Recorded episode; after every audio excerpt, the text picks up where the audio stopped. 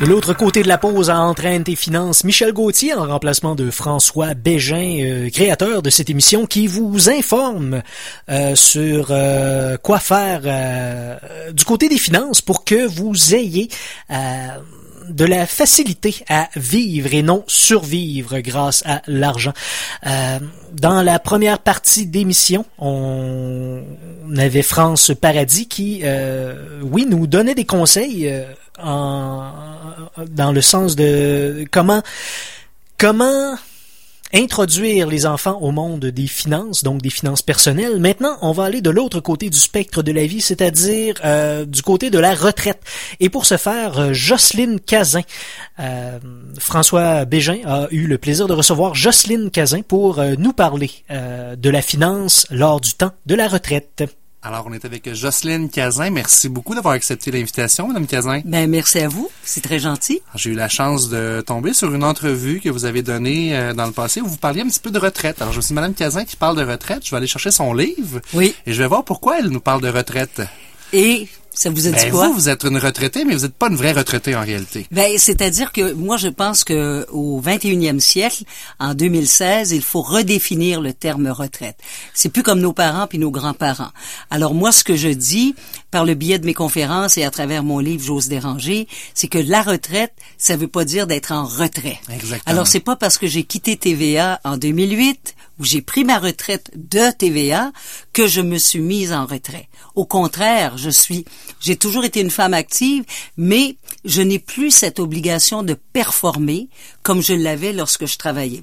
Alors tout ce que je fais, c'est avec plaisir. Comme je dis souvent, moi je ne suis pas sur pause, je suis sur Exactement, j'adore ça. C'est bon. C'est bon parce que souvent la retraite, je pense que ça va stresser les Canadiens, les Québécois. On va dire ah c'est quoi qui arrive à la retraite, je vais avoir du temps pour faire quoi? C'est ça. Les gens n'ont pas beaucoup de sous, ils n'ont pas mis assez d'argent de côté dans bien des cas. Ça, c'est dommage. Donc, c'est un stress que ça cause, ça crée au niveau de la retraite. Donc, en fait, quand vous dites on doit redéfinir la retraite, c'est que la définition que vous en faites, c'est la non-activité. On, est en retraite, on va aller se cloîtrer, on va prendre une pause, mais c'est pas ça la retraite. Ce n'est plus ça la retraite. Et, et ce que vous venez de dire, euh, François, je peux vous appeler François? Bien sûr. Bon, hein, on, est intimes, c'est au moins deux minutes qu'on se connaît. mais quand il y a un micro entre nous, ça permet Exactement. Mais moi, ce que ce que je veux dire, c'est que ce message-là, il est extrêmement important aussi pour les hommes, parce que malheureusement, statistiquement prouvé, les hommes préparent beaucoup moins leur retraite que les femmes. On dirait que c'est ça, ils ont travaillé toute leur vie, puis c'est comme si ils donnaient ça sur les épaules de leur épouse une fois qu'ils prennent leur retraite. Moi, je pense que hommes et femmes doivent préparer leur retraite, puis ça se prépare pas l'année d'avant. C'est pas vrai ça. Ça se prépare 10 ans, 15 ans, 20 ans d'avance, 30 ans d'avance, euh, ne serait-ce que sur l'aspect financier. Mais le problème qu'on a, Madame Cazin, c'est qu'aujourd'hui, la génération, c'est les YOLO.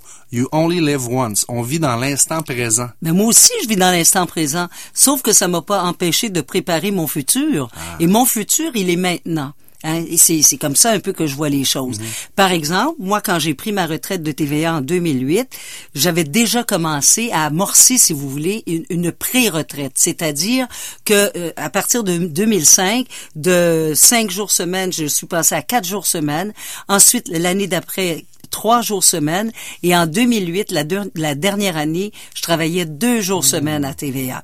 Donc déjà, j'ai pu me permettre, parce que c'est vrai que c'est pas tout le monde qui peut se permettre ça, mais moi j'ai été privilégiée. Mes patrons de TVA ont eu la grande compréhension d'accepter que je prenne une, une retraite, si vous voulez, graduelle.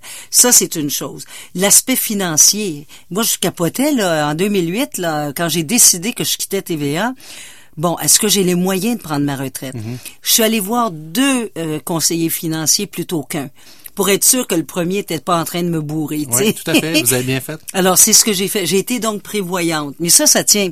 Tu sais, ça vient pas non plus du ciel. Là. Moi, c'est un peu de famille. J'avais des parents français, donc qui n'avaient pas de dette, qui ont travaillé très fort pendant toute leur vie pour économiser euh, le moindre Je suis sou. content que vous me parliez de ça parce qu'en Europe puis au Canada, c'est tellement différent. Ben le oui. concept d'épargne. On en parlait tout à l'heure. Hein, ici, pour chaque 100 dollars gagnés, vous en devez, vous, en tant qu'épargnant, 168 dollars. Ouais, c'est incroyable. c'est épouvantable. On a arrêté d'épargner au Canada. Puis je pense que les Européens, malgré qu'ils vivent actuellement une grande crise économique, vous le savez, hein, le taux de chômage est très élevé là-bas. Chez les jeunes, des fois près de 40 dans certains pays. Malgré ça, ils survivent quand même. Oui, parce que euh, on n'a pas le même sens de, de l'économie, Mhm. on n'a pas le même sens de l'épargne. Moi, ma mère me disait si tu n'as pas de dette, ma fille, tu es riche. Mais je peux vous dire une chose, François, j'ai pas toujours été comme ça, moi. Mes premières années, là, dans- de la vingtaine jusqu'à la mi-trentaine, j'étais une grande dépensière. C'était épouvantable. J'ai, j'ai la- l'argent, comme on dit en beau québécois, je te flobais ça. C'était Ouais, ouais, ouais. épouvantable. Parce que l'argent rentrait beaucoup dans ce temps-là. Non, pas- justement, non. ben non, en plus, euh, c'est- vraiment euh, tout et son contraire. Et à partir à partir de 35 ans, euh, ma mère m'a convoqué puis elle m'a dit écoute bien là, ce que tu es en train de faire, ça n'a aucun sens et c'est pas comme ça que je t'ai éduqué. Imagine, elle m'a wow. parlé de même à Wow. 35 ans. Puis là, elle m'a dit je te fais une proposition. Elle dit tu, tu déchires tes cartes de crédit que je te rembourse, je vais te rembourser tes cartes de crédit, tu me rembourseras par la suite, mais tu n'as pas de carte de crédit jusqu'à ce que tu n'aies plus aucune dette à mon égard. Wow. Donc, ma mère m'a pris un petit peu en charge à ce moment-là. Et moi, là, à partir de 40 ans, j'ai commencé à économiser véritablement. Et François, la première fois que j'ai pris des REER, j'avais 40 ans. C'était pas avant ça. Hmm. Vous aviez du retard à rattraper. J'avais, dire, j'avais hein? du retard. Une chance, j'ai eu des bons salaires après. Oui, oui, mais quand même. Non, mais c'est ça. Alors, donc, ça, ça, tout ça se prépare.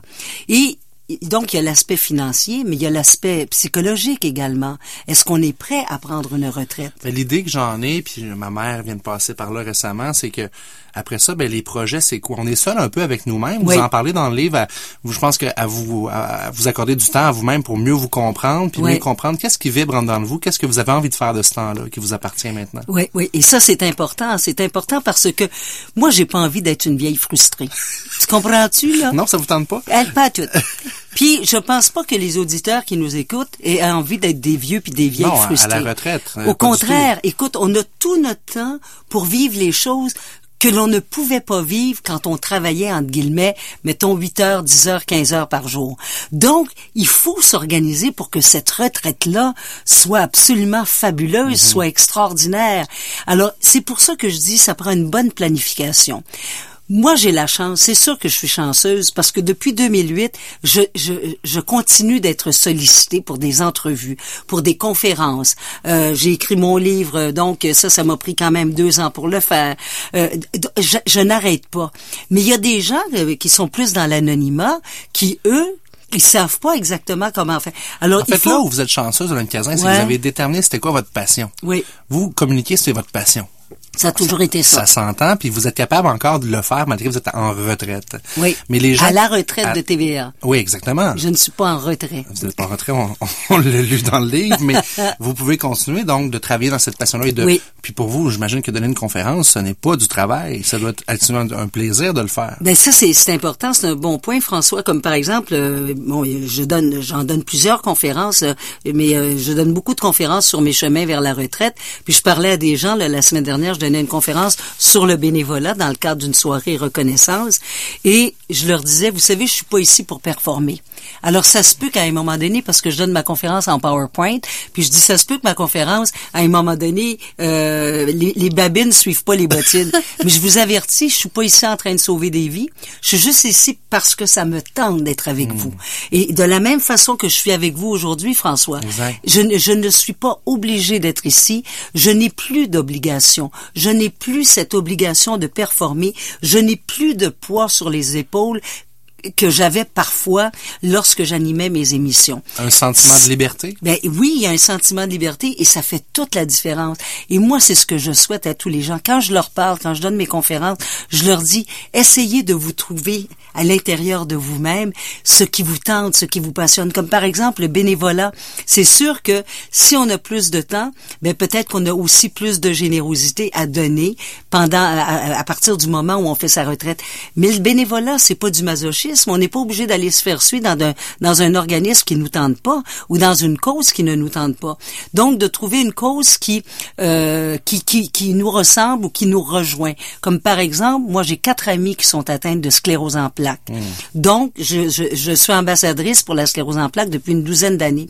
Euh, je travaille beaucoup à contrer le décrochage scolaire, ça m'interpelle beaucoup. Je trouve qu'on n'a pas assez de relève, puis il y a trop de jeunes, surtout des garçons, qui euh, décrochent. Alors moi, ça fait partie de mes causes de décrochage scolaire. Donc il faut trouver sa, sa fibre, Mhm. sa passion, ce qui va nous faire vibrer. Un petit peu, dans le fond, être en ligne avec sa mission de vie. Oui, Pourquoi on est sur la, la- la Terre? Qu'est-ce qu'on veut euh, Ouais. amener? Puis qu'est-ce qu'on veut laisser à nos enfants, nos petits-enfants Tout à dans fait. le futur également? Tout à fait. Et je pense que euh, il y a des gens qui pensent qu'ils n'ont pas de mission de vie. On n'est pas obligé d'avoir une mission de vie comme euh, que, euh, que Changer ça le paraisse, monde ou exactement. changer- Non, non, non. non, juste son petit univers à soi, euh, juste dans son petit milieu. Mais ça peut faire toute la différence. Et c'est ça qui va faire la différence entre une retraite heureuse et sereine et ou une retraite euh, assise sur sa chaise berçante en train d'attendre que le temps passe. Puis de chialer. Puis de chialer, évidemment. Mais ce que j'aime, en fait, de ce que vous parlez, c'est un petit peu l'introspection. Vous dites dans le livre, vivre avec soi-même comporte également son lot de difficultés. Mm-hmm. Il m'arrive parfois de vouloir me séparer de ma personne, mais ce que je comprends là-dedans, c'est vous avez eu un temps précieux pour faire une introspection sur Oui. qu'est-ce qui vous faisait vibrer, vous, justement, dans vous? Oui. Ben, faut dire que j'ai pas eu un jardin de roses. Hein. Moi, j'ai eu un chemin pavé d'embûches et euh, donc un coup de pied dans le derrière. Et, et à un moment donné, euh, je, je suis devenue. Le début de ma cinquantaine a été extrêmement difficile. D'ailleurs, j'en traite dans mon livre la mort de Gaëtan Giroir. Ça, ça évidemment, ça a été un choc. Je sais que ça a été un choc pour tout le Québec, mais ça a été un choc pour moi. Puis en plus, je peux pas l'oublier parce que les gens m'en parlent encore aujourd'hui. Alors, euh, je peux jamais oublier la mort de Gaëtan Giroir. C'était en même temps, euh, j'avais 49 ans, c'était en même temps le début de ma ménopause. Mine de rien, là, pour les femmes, je sais que les hommes, vous avez l'andropause, mais vous autres, vous voulez pas vous en rendre compte. Je vous en reparlerai dans 20 ans. Ben, c'est, c'est ça. Donc, c'était le début de ma ménopause. En plus, j'arrêtais de fumer. Comme je dis souvent à la blague, moi, je suis une ex-grosse fumeuse. Aujourd'hui, je suis juste grosse. Mais tout ça pour vous dire que il a fallu, il a fallu, c'était un sauf qui peut. Il a fallu que je demande de l'aide. Moi, j'ai, je suis pas, je suis pas gênée de dire que j'ai demandé de l'aide d'un psychologue qui euh, que j'ai rencontré à plusieurs reprises. La même chose qu'un pro au golf. hein. On a besoin de, de, de se faire fait. aligner le bâton à un moment fait. donné. Du travail sur vous-même. Exact. Alors donc, j'ai eu de l'aide et donc oui, j'ai fait de l'introspection et c'est ce qui m'a permis d'ailleurs d'écrire ce livre-là parce que si j'avais pas été capable de, euh, de, de- comment dire de, de tasser des bibites dans ma tête, j'aurais jamais pu écrire ce livre-là. Donc c'est en toute honnêteté avec mon cœur et avec mes tripes que je l'ai écrit pour aider. C'est un appel à la vie ce livre-là, je pense, à tous les niveaux. De pas se décourager en fait que la retraite justement les chemins vers la retraite puis c'est ce que j'aime de votre message c'est qu'on le prépare Oui. et on le fait oui au niveau financier on en parle on donne plein de trucs dans notre émission là-dessus mais au niveau mental aussi Oui. de, de s'enligner avec qui on est puis notre mission de vie si je peux dire je pense que la meilleure façon de se préparer à cette retraite là puis de dire qu'est-ce que je vais faire qui va donner du sens à ma vie quand je serai à la retraite? Oui.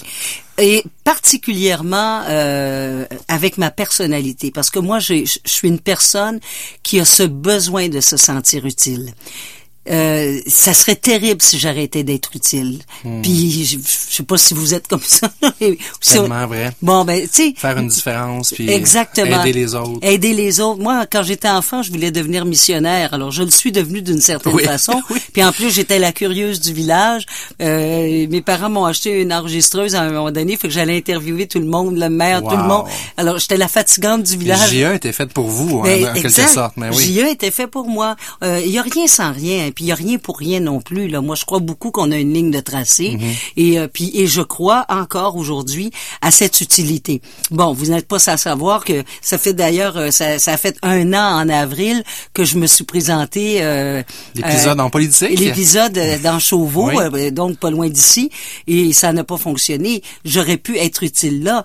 Mais euh, depuis euh, cette expérience qui a été absolument extraordinaire, soit dit en passant, j'ai pas arrêté parce que mon, utilité, elle est peut-être pas en politique, mais elle est ailleurs à travers les messages que je passe, que ce soit dans une entrevue comme aujourd'hui, que ce soit dans mes conférences, que ce soit dans mes activités. Il, il- il y a quelque chose. Je veux dire, Jocelyne Cazin, elle est pareille partout. Ça, c'est beau de voir ça. Puis ça ferait de vous une politicienne extraordinaire en passant parce que vous le feriez pour des bonnes valeurs, pour les Mhm. bonnes intentions. Pas à la recherche du pouvoir, mais à la recherche de pouvoir faire une différence dans Oui. la vie des gens. Mais euh, François, moi je regarde comment les choses se passent et très sincèrement, je suis pas déçu d'avoir perdu. Je vais vous dire pourquoi. Je suis déçu de voir comment est-ce que on fonctionne en politique, Mhm. d'une part. Puis je suis aussi très déçu de voir comment certains médias euh, abusent du pouvoir du micro ou de la plume pour écorcher les gens. On est coupable sans jugement. Mhm. Et ça, je trouve ça terrible. Il y a plus, il y a plus cette, euh, euh, voyons comment on dit ça, dont euh, t'es pas, La, la, la présomption d'innocence n'existe plus. aussi le travail de monsieur, madame, tout le monde de faire sa propre idée Ouais, sur ce qu'on voit. Mais les gens le font pas Ben vraiment. non, ben non. Mais ça, c'est triste. Parce Ils que- l'ont dit à la télévision, ils l'ont dit à la radio, Ouais, ils l'ont ouais. écrit. Donc, on se fie, on, on- on se fie sur ce qu'on entend et on se fie sur la perception. Et le malheur actuellement, c'est que la perception est plus forte que la vérité. Oui. Peu importe la vérité. Et puis, moi, j'ai entendu quelqu'un la semaine dernière, et c'est épouvantable quand j'ai entendu ça, mais j'ai dit ça a pas de bon sens. Il est peut-être, OK, on a découvert qu'il était peut-être pas coupable, mais il n'y a pas de fumée sans feu. Mais c'est terrible, Ouais, ça. exact. Ça veut dire, il est pas coupable, mais il Mais n'y a pas de s'il fumée. est investigué, ça doit être parce qu'il y a quelque chose à mais se c'est reprocher. Ben c'est effrayant. C'est effrayant. Donc, moi, je pense qu'il va falloir qu'on redéfinisse la politique, euh, qu'on redéfinisse la façon aussi euh, dont on fait du journalisme, en tout cas dans les médias, euh, re- redéfinir aussi tout. On parle d'économie et de finances. Moi, je pense qu'il faut. On en a parlé un petit peu avant les, avant d'entrer en onde, mais il va falloir qu'on enseigne aux enfants et aux adolescents que, que- comment on fonctionne en Et économie. si vous ne prenez pas par vous-même la peine de peser le pour puis le contre, puis que vous prenez euh, pour du cash tout ce que le banquier vous dit, si la banque vous dit c'est correct, là, vous pouvez vous endetter jusqu'à tel niveau, puis que vous le faites, là, moi j'ai- j'étais un ancien banquier, ok? Alors je rencontrais des clients qui venaient me voir pour une préqualification hypothécaire. Je leur disais votre pouvoir d'achat selon les normes bancaires, c'est une maison de 400 000. Faites pas ça là, parce que c'est pas la banque qui va faire vos paiements hypothécaires Mais par la suite. L'offre d'achat rentrait deux semaines plus tard, 400 000. Parce que les gens n'ont pas la capacité de juger par eux-mêmes qu'est-ce qui est bon ou pas bon pour eux. Ils vont vraiment se laisser endormir par la banque ou le gouvernement. Ou peu. Ça s'applique à tout dans la vie. Là. Et le voisin gonflable. Ah mon Dieu. Parce que justement, alors le voisin euh, s'est fait creuser une piscine de 35 pieds. Euh, moi j'ai ma petite piscine, ma petite piscine gonflée justement. En tortue, là. En tortue. Ah ben non, j'en veux plus. Alors je veux. Et c'est ça qui est terrible, c'est qu'on vit en fonction des autres. Et ça aussi, je pense que vous avez peut-être lu dans, dans mon livre que moi je ne veux plus vivre en fonction du regard des Mhm. autres. Mais malheureusement, on est dans une société à l'heure actuelle Le où- le regard des autres est, est beaucoup trop Mhm. important et on est effectivement dans le paraître plutôt que dans l'être. Vous parlez dans le livre que cesser de s'adapter, c'est mourir. Ça, Oui. j'aime ça parce que ça me ramène à c'est quand qu'on est vieux dans la vie. Ouais. Vous êtes pas vieille, Madame Cazin? Mais non, ben, parce je- que j'ai j'ai jamais dit que j'étais vieille non plus, vous moi. serez jamais vieille parce que probablement que vous allez toujours garder cet euh, esprit-là de vouloir toujours apprendre. Oui, oui. J'ai, euh, il y a Jeanne Moreau euh, que j'écoutais. euh, je je, je m'en allais de Paris à- à- en Normandie au, au funérailles de ma grand-mère. Ça fait, ça remonte à loin là. Et euh, j'entends Jeanne Moreau que vous connaissez Ben sans oui. doute comme actrice. Et elle, elle, elle était en entrevue, puis l'intervieweur lui dit "Vous, Madame Moreau, qui avez incarné la beauté et la jeunesse, ça ne vous dérange pas de vieillir Et de sa voix de fumeuse de cigarette, elle lui répond "Moi, monsieur, je ne vieillis pas." J'avance en âge. Wow. Et j'ai adopté ça. Et j'ai arrêté de vieillir, si bien que moi, je, ça me gêne pas de vous dire, j'ai 65 ans, mais je sens pas. Et puis quand je vous dis ça, j'ai l'impression d'être un imposteur. Je vous donnerai le droit de me, me demander mes cartes. Oui, c'est ça. Non, mais dans- vous, Ça me comprenez, prend une preuve, là. vous comprenez ce que je veux dire, Oui. c'est que je ne sens pas cet âge-là. Oh, puis ça s'applique de l'autre côté. J'ai des amis de 35 ans qui ont la mentalité de quelqu'un de 95 ans. Là. Mais ça, c'est sûr. Mais François, c'est extraordinaire parce que bon, l'hiver, je vous cacherai pas, moi, je vis en Floride. D'ailleurs, j'aimerais beaucoup que vous nous fassiez en ondes, de façon exclusive, un extrait de votre message de boîte vocale. C'est quoi ça? Euh, c'est quoi? Votre message, votre répondeur. Je m'en souviens pas, c'est quoi? Vous chantez que jaillit l'hiver. Ah! Jaillit ah, l'hiver. Ah, il est encore là, ce message-là? J'ai tellement ri. Jaillit l'hiver, euh, maudit hiver, euh, da, da, da, les fesses à l'air. Ah, c'est une chanson de Dominique Michel. Ah, wow. Vous la ferez tourner, on cette la chanson. Tourner, oui. oui. oui, une chanson de Dominique Michel. Mais ce que j'allais vous dire, euh, je sais pas si on a encore un petit peu de temps. On va prendre le temps. Bon, alors ce que j'allais vous dire, c'est que quand on est en Floride, comme Snowbird, évidemment, évidemment, la majorité, je vous dirais que la majorité des snowbirds québécois qui sont en Floride, c'est parce qu'ils ont les moyens d'être là. Je vous dis la majorité parce que moi, j'ai vu des complexes où les gens n'avaient pas les moyens d'être là vraiment. Mhm. Ils sont vraiment à la petite scène, là. Le paraître. Non, non, c'est pas ça. Non, non, ils sont là, ils veulent être en Floride, mais je vous dis, ils vivent sur leur chèque de Oui, pension. c'est ça, là. exactement. Ils n'ont pas les sous d'être là, mais ils sont là pareil, là. Ben, ils sont là pareil, mais ils font rien, ils font pas d'activité. Ils peuvent pas aller au restaurant, Ils font ils peuvent juste pas se faire sécher golf. au soleil. Exactement, that's it. On se comprend.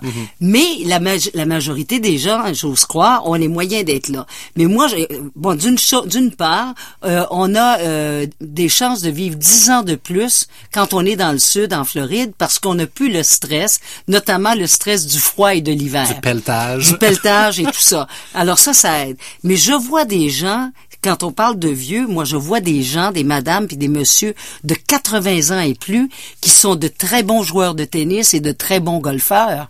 Et ça m'encourage. Ça m'encourage à aller de l'avant et dire, moi je veux avancer en âge jusque-là parce que ça me donne, ça, me- ça, ça me donne la motivation de penser que je pourrais peut-être jouer au golf à 80 puis à 85 ans et jouer au tennis également. Mais tout ça, ça se prépare aussi. Tout à fait. Moi, chaque année, je, je, je parle avec mon euh, conseiller financier pour voir si je suis dans la bonne voie, pour voir si j'ai pas trop dépensé, pour voir si je peux encore dépenser autant que, Oui. pour voir si je peux faire des voyages. Parce que pour moi, les voyages, c'est important aussi. Vous avez cette proximité-là, en fait, euh, Oui. de vos finances. Vous êtes capable de gérer d'une façon où vous savez ce qui se passe. Et Oui. non pas dépenser à l'aveugle sans... Non, non, non. Puis je peux vous dire que mon conseiller financier, des fois, il me trouve bien fatigante. En terminant, avez-vous un conseil à donner à ces jeunes-là, justement, qui sont peut-être loin de la retraite, mais ça, ça passe vite la vie, hein? oui, oui. Qu'est-ce que vous diriez aux gens qui veulent le préparer, mais qui vivent tellement, tellement dans l'instant présent qu'ils s'oublient un peu la version, la version d'eux-mêmes dans le futur? là? Oui. Ben moi, ce que j'ai envie de vous dire, François, parce que vous, c'est vous le jeune là ici C'est devant moi, moi. peut-être, oui. Bon, ben c'est vous le jeune. Mais quoi que j'ai pas l'impression que vous avez besoin de mes conseils, vous financiers. des fois, on dit cordonnier Mais mal chaussé. mettons, mettons que je parle à un jeune ou une jeune de 20 ans à l'heure actuelle, euh, qui est bien, bien loin de ça, puis avec raison dans le fond, mais de dire, regarde là, prends... Euh, T'es pas obligé de mettre 10 000 dollars par année dans un REER, par exemple. T'es pas obligé de mettre 5 000 dollars. T'es pas obligé de mettre 1000 dollars si tu l'as pas. Mets ce que tu as, que tu peux mettre. Peut-être un 500 pièces par année, un 200 pièces. On commence avec ça, petit à petit, et petit train va loin. Puis éventuellement, bon ben tu vas te trouver un meilleur emploi.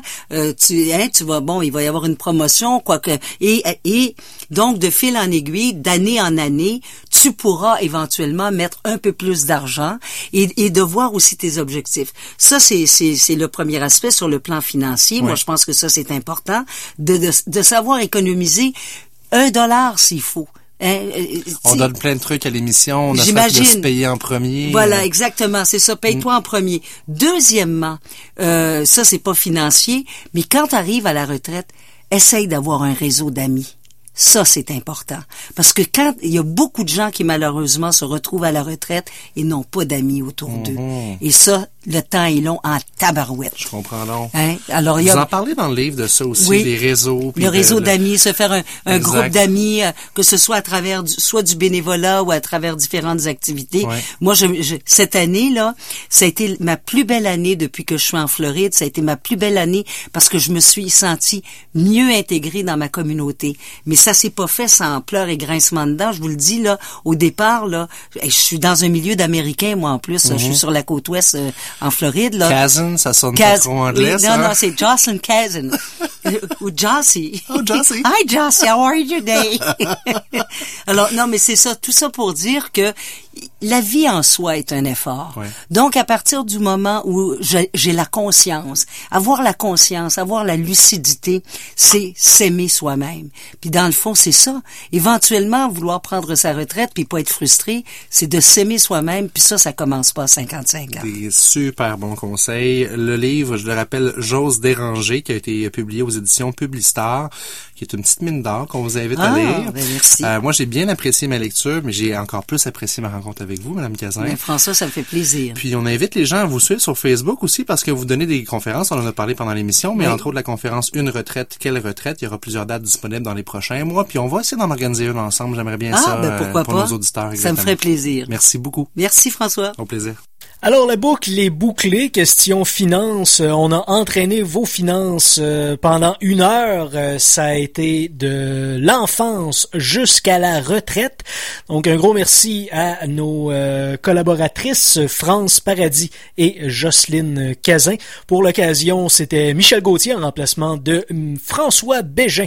Ne manquez pas de l'autre côté de la pause, l'émission égale RG2. Continuez d'écouter CKRL, la radio qui cultive votre cerveau.